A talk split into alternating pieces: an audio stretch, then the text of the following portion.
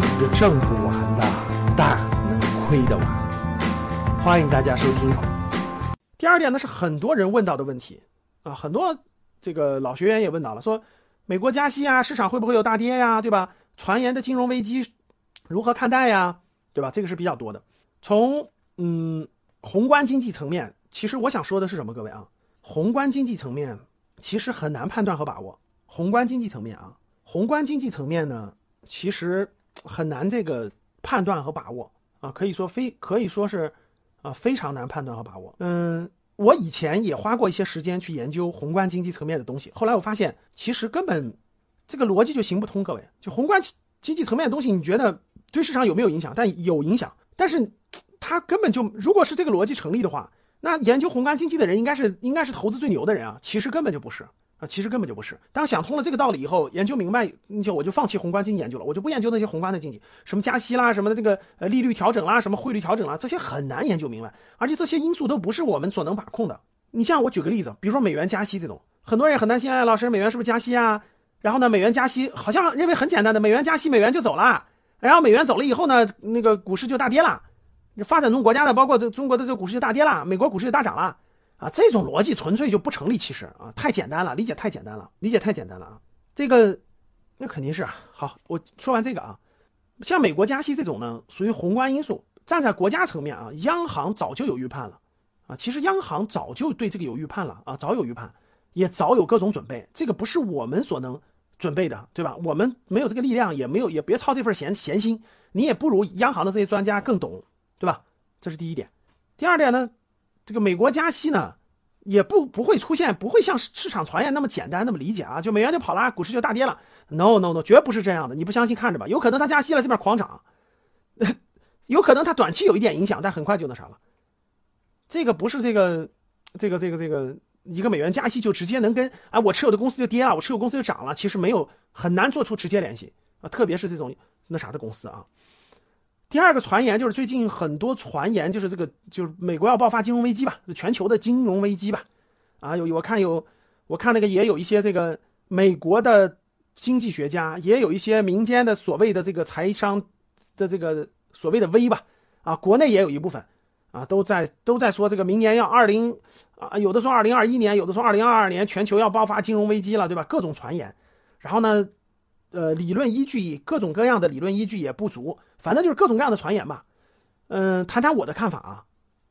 第一个，有些人一看就是胡蒙乱吹，他不懂啊。有些人一看胡蒙乱吹，把什么比尔盖茨离婚啦，什么什么什么，哎呀，这个这个这个国内的什么拼多多的谁退休啦，什么什么谁要退休啦，什么什么的，就是那种纯粹是那种，哎呀，就是那种不懂的人编编的神秘感，造神秘感。就是就是啊！你看什么比尔盖茨离婚啦，什么巴菲特要退休啦，什么拼多多的谁要退休啦啊？什么什么今日头条的谁也退休啦？这帮人都是神人，这帮人像宇宙的大神一样哦，站在那个地方看到了要金融危机，所以我要退休什么的。哎，我觉得这纯粹就是真的是真的是那种就是那种，嗯，这个这个这个这胡编乱造啊，胡编乱造啊。第一个，对媒体行业来乱写。第一个，美国这个金融危机有没有这可能性？有，不能说没有，有。全世界最大的金融泡沫两个。第一个是美国的股市，美国股市炒的特别贵了，已经啊，特别是美国的科技公司，美国股市这个真的是已经非常贵了。但是贵它也有它的道理呀，美国一直在印钱呀，美国的房地产最近这最近这三个月涨得狂涨啊，就美国的资本市场和房地产市场都在狂涨，为啥？印钱呀，这老百姓也不傻呀，资本也不傻呀，你拜登不停的印钱，那我的钱拿现金就贬值，拿现金就贬值，我肯定是要么就买优秀公司，要么就买房子呀，所以资金就往这里个地方流啊，这是第一个呀。第二个，全世界最大的金融泡沫是啥呀？中国的房地产啊。全世界就两大泡沫，就是就是什么叫金融危机啊？金融危机就是没有支撑的这个这个这个这个这个金融泡沫的破灭，带来了金融动荡，就是那个哇，那个银行损失了多少钱，对吧？房地产，你你想那个零八年次贷危机的时候，就是房贷爆了以后啊，很多银行倒闭，银行又传传播到这个金融机这个普通机构，金融机构到实业，就金融危机就是金融泡沫的破灭嘛。现在全世界最大的金融泡沫就两个，一个是美国股市，一个是中国房地产。中国房地产，你想让它爆怎么爆？中国的中国的行政政策都已经限制死了，他想一下出货都出不来呀。你想卖，你给我卖卖试试。所以中国的管理手段和方法已经让这个房地产泡沫不是那么容易爆破。谁爆了？房地产商爆了呀，开发商爆了呀。所以你看，控制住这个地价，不让它瞬间崩盘，然后呢，这个房地产开发商爆了一堆啊，潘潘石屹为啥卖呀？为啥把公司卖了？SOHO 卖了，对吧？这个华夏幸福了什么一帮房地产公司，恒大最近又爆了危机，为啥这些房地产公司出现这么多危机呢？这是因为国家压着房价不让涨，他们当年又疯狂扩张，借了一堆的债，有的上千、几千亿、上万亿的债，国家一控制住，他既要还债，房价又不涨，他当然爆了，他资金链资金链那个崩盘啊。甚至有的下跌呀！你像北京周边，基本上中国除了核心城市，其他地方的房子都在都都卖不动了。你像北京环北京的周边的房价跌到什么地步了？从三万块钱现在跌到一万二了，已经，最高的是跌百分之七十。所以，你说有中国的这个房地产的这个危机呢，是开发商崩盘倒了一堆，还要倒，后面还要倒一堆。美国的金融泡沫爆不爆？那我们管不了啊，我们控制不了啊，我们控制不了。有可能美国股市爆，也有可能它不爆。为啥？它印钱啊，不停的印啊，所以说到这个美国的所谓的金融危机，第一，你根本就不知道它什么时候爆发；第二，你也不知道导火索是啥；第三，你也不是拜登肚子里的蛔虫，你知道他后面印没印钱了，对吧？第四，你说美联储加个息，美国股市就爆破啦？不可能，也没这么容易。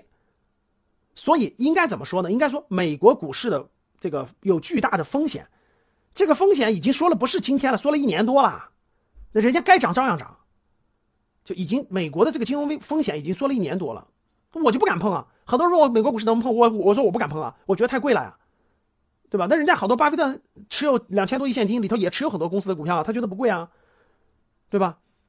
所以说，你说未来金融危机有没有可能性？有可能性。我告诉你，美国只是美国股市带来的可金融危机可能性不大概有百分之三十吧，但是你不能说是就很高很高了，三百分之三十到百分之五十的概率是有的。但你说。你说已经到了八九十，百分之八九十要爆了，嗯，也没这么容易，这是第一点。第二点，到底这个危机它能多大？到底它能传播多大？影响多大？也不确定。所以说，你你你为这个担心，其实，哎呦，这个金融危机要爆了，你不知道时间，你不知道多大的规模，你不知道爆发点是什么，对吧？你也不知道这个啥情况，那那你这个你你担心它有什么用呢？那你担心它这个这个这个这个这个金融危机的这个爆发，你现在就什么都不碰，就持有现金吗？各位想想，那你什么都不管，你持有现金，那我觉得你才是傻子呢。现在这种情况下，你持有现金，我说的我说的不是那个生活费的啊，我说的是闲钱啊。你说我我闲钱持有现金，我持有大量现金，然后等着金融危机爆了买便宜货，你开什么玩笑？如果美国一直印钱，各个国家都跟上继续印钱，你的货币绝对是贬值的，你不用问。所以，什么美国加息啊、金融危机啊，这些你操心不过来，你别操那份心。你只要不碰这些高风险的东西就行了。就算咱们退一万步说啊。咱们退一万步说，就算你这个这个这个它真爆发了，国内的金融是有一定的，国内的金融不是自由流通的，对吧？国家对国内金融的管理和把控，我相信，就算再爆金融危机，它的危它出现的风险，也不一定能超过二零二零一八年十月份的那个中美贸易战当时带来的那个危机的程度，它也不一定比那个危机。你说金融危机比疫情比今年三月份疫情带来的风险都高吗？比二零一八年这个中美贸易战当时市场的都恐慌吗？不一定啊，对不对？那有些公司从二零一八年到现在，甚至有的公司还没怎么涨呢，或者涨了一一点点啊，也不贵啊。所以你操这份心干啥呢？对吧？我从各个角度都给你分析判断了，甭管它美国加不加息，甭管它金融危机不危机，你决定不了。你做好你的配置就行了。该配的是现金，该配现金的配现金，该配房产那部分持有优秀的房产，该持有优秀公司持有优秀的公司。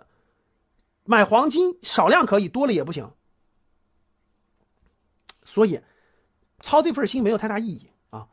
我们本来就是闲钱投资。第一，你投资就是闲钱，不是你生活费要用到的钱，对吧？不影响你那啥的钱，不影响你的月供，不影响你的吃住行，闲钱。第二呢，你买的又是优秀指数基金，或者是优秀公司的组合，它不是一个公司，它也不是一下能倒闭的。第三个，你是长期心态，我拿个三到五年，对吧？所以，零八年金融危机的时候，夸夸夸夸跌跌到底，刷刷刷就反弹了，很快。这个中美贸易战的时候，半年时间，对吧？跌到底歘就上去了。疫情的时候，二零二零年三月份。歘，一个月下来，嗖就上去了，对不对？你有什么可担心的？你就耐心拿着别动就完了吗？闲钱优秀的组合，对吧？再加上长期心态，这不就是对抗短期风险最大的优势吗？这不是对抗短期风险最大的优势吗？对不对？所以不用担心这些宏观的这些危险啊，这些危险我们决定不了啊，我也决定不了，我们担心它没用啊，对吧？第三啊，这就是第二点我讲的啊，几个宏观因素，很多人都问了问题，我就分享了分享我的看法啊，分享我的看法。我还是那句话，各位，认真拿着中国的经济是全球最好的。中国的投资机会也是最好的。中国这些优秀的公司、优秀的指数基金或者优秀公司的组合，是难能可贵的优秀资产，不会随便因为外外面爆发个金融危机或者发生什么事情，就那个就就那个没有投资价值了，不可能。它可能有波动，它可能往下紧急状况浮调个百分之三十、四十、五十都有可能，但它不会没有价值了。那浮浮贵下来就浮贵下来，你不要动，它过一阵不就上来了吗？你不能总患得患失的说，哎呀，我要知道它这么低，我就我就先卖了，然后低了再买进。你以为你是神吗？对吧？你那不是胡乱说的吗？你又不是神，你拿着不就完了吗？对吧？所以我的观点还是，优秀公司、优秀指数拿着就行了，其实别的都没什么太大意义和价值，对吧？今天的节目就到这里吧。如果你想系统学习财商知识，提升自己的理财能力，领取免费学习的课件，请添加班主任。我们下期见。